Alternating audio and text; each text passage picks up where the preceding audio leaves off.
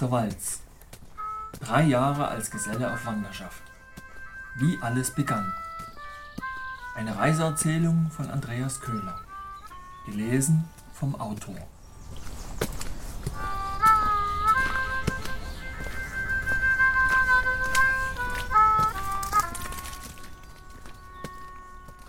Zweites Kapitel Neuorientierung da sich nun mein erdachter weiterer Weg so plötzlich und mir nichts dir nichts in Luft aufgelöst hatte, ich mir auch wegen meiner grenzenlosen Zuversicht keinerlei Gedanken über einen Plan B gemacht hatte, sah ich nur eine einzige Alternative. Ich musste erst einmal auf dem Weg weitergehen, den ich zehn Wochen zuvor zu entdecken begann. Ich fragte also den Meister, ob ich in seiner Firma bleiben könne, und er sagte zu. Kurze Zeit später eröffnete sich mir die Möglichkeit einer berufsbegleitenden Umschulung zum Dachdecker welche ich mit Hilfe meines Meisters ergreifen konnte. Ich malte mir gleich viel größere Chancen auf einen Studienplatz aus, wenn ich sogar vom Fach wäre. Fortan bekam ich sogar einen um 40 Pfennige höheren Stundenlohn, weil ich ja nun vom Praktikanten und Helfer zum Lehrling aufgestiegen war. So blieb ich denn in der Dachdeckerei, ging Tag ein, Tag aus meiner neuen Arbeit nach, fing an, die Welt von oben zu sehen, fuhr jeden Freitag, Mittag und Samstag in die etwa 70 Kilometer entfernte Schule, lernte fleißig und bewarb mich parallel erneut an derselben Fakultät, erneut für Architektur. Die Lehrkräfte hatten allerdings aus dem unsagbaren Ansturm auf die Studienplätze gelernt und einen Filter ins Leben gerufen. Plötzlich musste jeder Bewerber einen künstlerischen Eignungstest bestehen, zu welchem ich jedoch nach Einreichen einiger selbstgemalter und gezeichneter Bilder gar nicht erst eingeladen wurde. Von zehn möglichen zu erreichenden Punkten erreichten meine Arbeiten weniger als drei, hieß es. Kunstbanausen, dachte ich. Mein dritter Versuch, einen Studienplatz zu bekommen, scheiterte an der Installation eines weiteren Auswahlverfahrens, Numerus Clausus. Mein Zensurendurchschnitt vom Abitur lag zwar nur wenig darüber, doch er lag darüber. Alles andere zählte gar nichts. Noch bevor sich eine ernstzunehmende Frustration ausbreiten konnte, referierte einer unserer Lehrer im Unterricht in der Dachdeckerschule über die alte Tradition der Gesellenwanderung. Er zeigte auch einen Film, in welchem ein junger Dachdeckergeselle drei Jahre und einen Tag mit Hut und Stock und kleinem Bündel auf dem Rücken durch die Lande zog und überall und nirgends arbeitete. Ich meine, dies war der Moment, an dem ich entschieden verkündete, genau dieses ebenfalls zu tun. Das ist es, das mache ich. Alles war wieder klar. Dass eben dieser im Film gesehene Wanderbursche noch einmal eine einigermaßen wichtige Rolle auf meinem Weg spielen würde, ahnte ich nicht. Na gut, fast alles war klar. Denn mehr als diesen Entschluss hatte ich nicht. Weder hatte ich eine Ahnung, wie so eine Wanderschaft funktioniert, noch eine Idee, wohin ich mich wenden könne. Ich wollte nach Frankreich, das wusste ich. In meinem Freundeskreis gab es eine junge Frau, die ein Jahr als Au-pair-Mädchen in Toulouse verbrachte. Diese suchte ich auf und bat sie, mich in französischer Sprache zu unterrichten, was sie auch tat. Meine Überlegung war so simpel wie logisch. Wenn ich nach Frankreich will, könnte es vielleicht hilfreich sein, auch die Sprache zu können. Dann recherchierte ich und fand tatsächlich eine Organisation reisender Handwerker in Frankreich mit dem klangvollen Namen Compagnons de Devoir.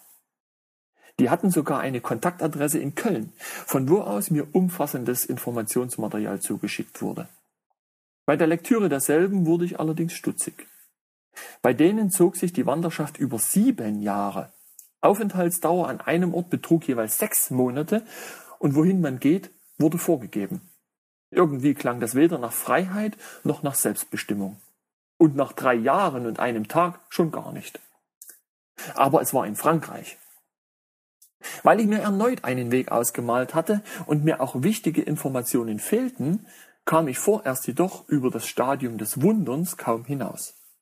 Eines Tages besuchte mich ein Klassenkamerad meines jüngeren Bruders, mit dem auch ich schon seit vielen Jahren befreundet war. Dieser wusste von meinem Vorhaben, wie so ziemlich jeder davon wusste. Ich hatte es ja allen erzählt. Ganz begeistert überreichte er mir eine Werbung, die er an der Pinnwand der Handwerkskammer Dresden fand die Werbung einer deutschen Zunft reisender Handwerksgesellen mit Namen Roland Schacht. Es war die Rede von drei Jahren und einem Tag. Es gab Abbildungen von Gesellen mit schwarzer Kluft, Schlaghosen, Hut und seltsam gewundenem Stock. Und es gab eine Kontaktadresse in der Nähe von Leipzig. In Taucha. Das sah schon viel besser aus. Ein Anruf genügte, um ein Treffen zu vereinbaren. Also machte ich mich in meinem Trabi auf den Weg, den Zentralleiter dieser Zunft zu besuchen. Meine Schwester begleitete mich. Ich sollte kommen, eines ersten Gespräches wegen und auch, um das weitere Vorgehen zu erörtern. Außerdem brauchte ich die richtige Kleidung, nebst diverser Utensilien. Er hatte alle Informationen, die ich brauchte und haben wollte. Ich war aufgeregt. Und wie aufgeregt ich war. Gleich nach unserer Ankunft stand uns auch noch ein echter Wandergeselle gegenüber. Mir war, als hätte ich eine Erscheinung. So etwas hatte ich noch nie zuvor gesehen, von dem Film mal abgesehen. Es ist vergleichbar mit dem Augenblick, in welchem man als Fan plötzlich dem Menschen leibhaftig und von Angesicht zu Angesicht gegenübersteht, den man seit Jahren nur vom Bildschirm oder der Leinwand her kennt. Zwar fing ich nicht an zu kreischen, doch ich war bewegt, möchte ich sagen. Informationen bekam ich also reichlich. Zunächst sollte ich doch auch Zunftabende in meiner Nähe besuchen, um mich mit weiteren Wandergesellen treffen und austauschen zu können. Außerdem, um mir die Zunft aufgenommen werden und die Walz beginnen zu können, muss ich einen Gesellenbrief vorweisen, den ich augenblicklich ja noch nicht hatte. Doch das sei keine Schwierigkeit, sagte ich, den bekomme ich beim ersten Anlauf. Diese Sicherheit hatte ich schon. Die Ausbildung sei im März 1996 beendet. Danach könne und wolle ich aufbrechen. Das war das neue Ziel. Auf dem Rückweg fragte mich meine Schwester, ob sie das richtig verstanden hätte. Bei der Aufnahme in die Zunft bekäme ich mit einem Nagel und einem Hammer ein Ohrloch geschlagen, wenn ich noch keinen Ohrring trüge. Ja, sagte ich, so wird es wohl gemacht. Für den Ohrring, den jeder Wandergeselle trägt und der ein unverzichtbares Detail sei. Nein, sagte sie schon fast aufgebracht, das ginge ja gar nicht. Das ertrage sie nicht, dass ihr großer Bruder mit seinem Ohrläppchen an einen Türpfosten genagelt würde. Sie wolle das Ohrloch stechen, damit ich schon mit Ohrring antreten könne. Immerhin sei sie Krankenschwester und so ein Ohrloch zu stechen sei ein Klacks und ruckzuck erledigt.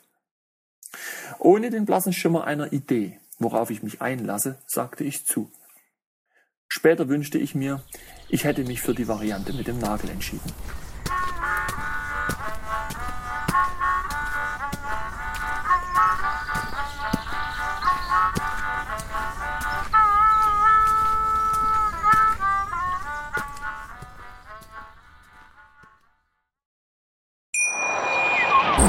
Schatz, ich bin neu verliebt. Was?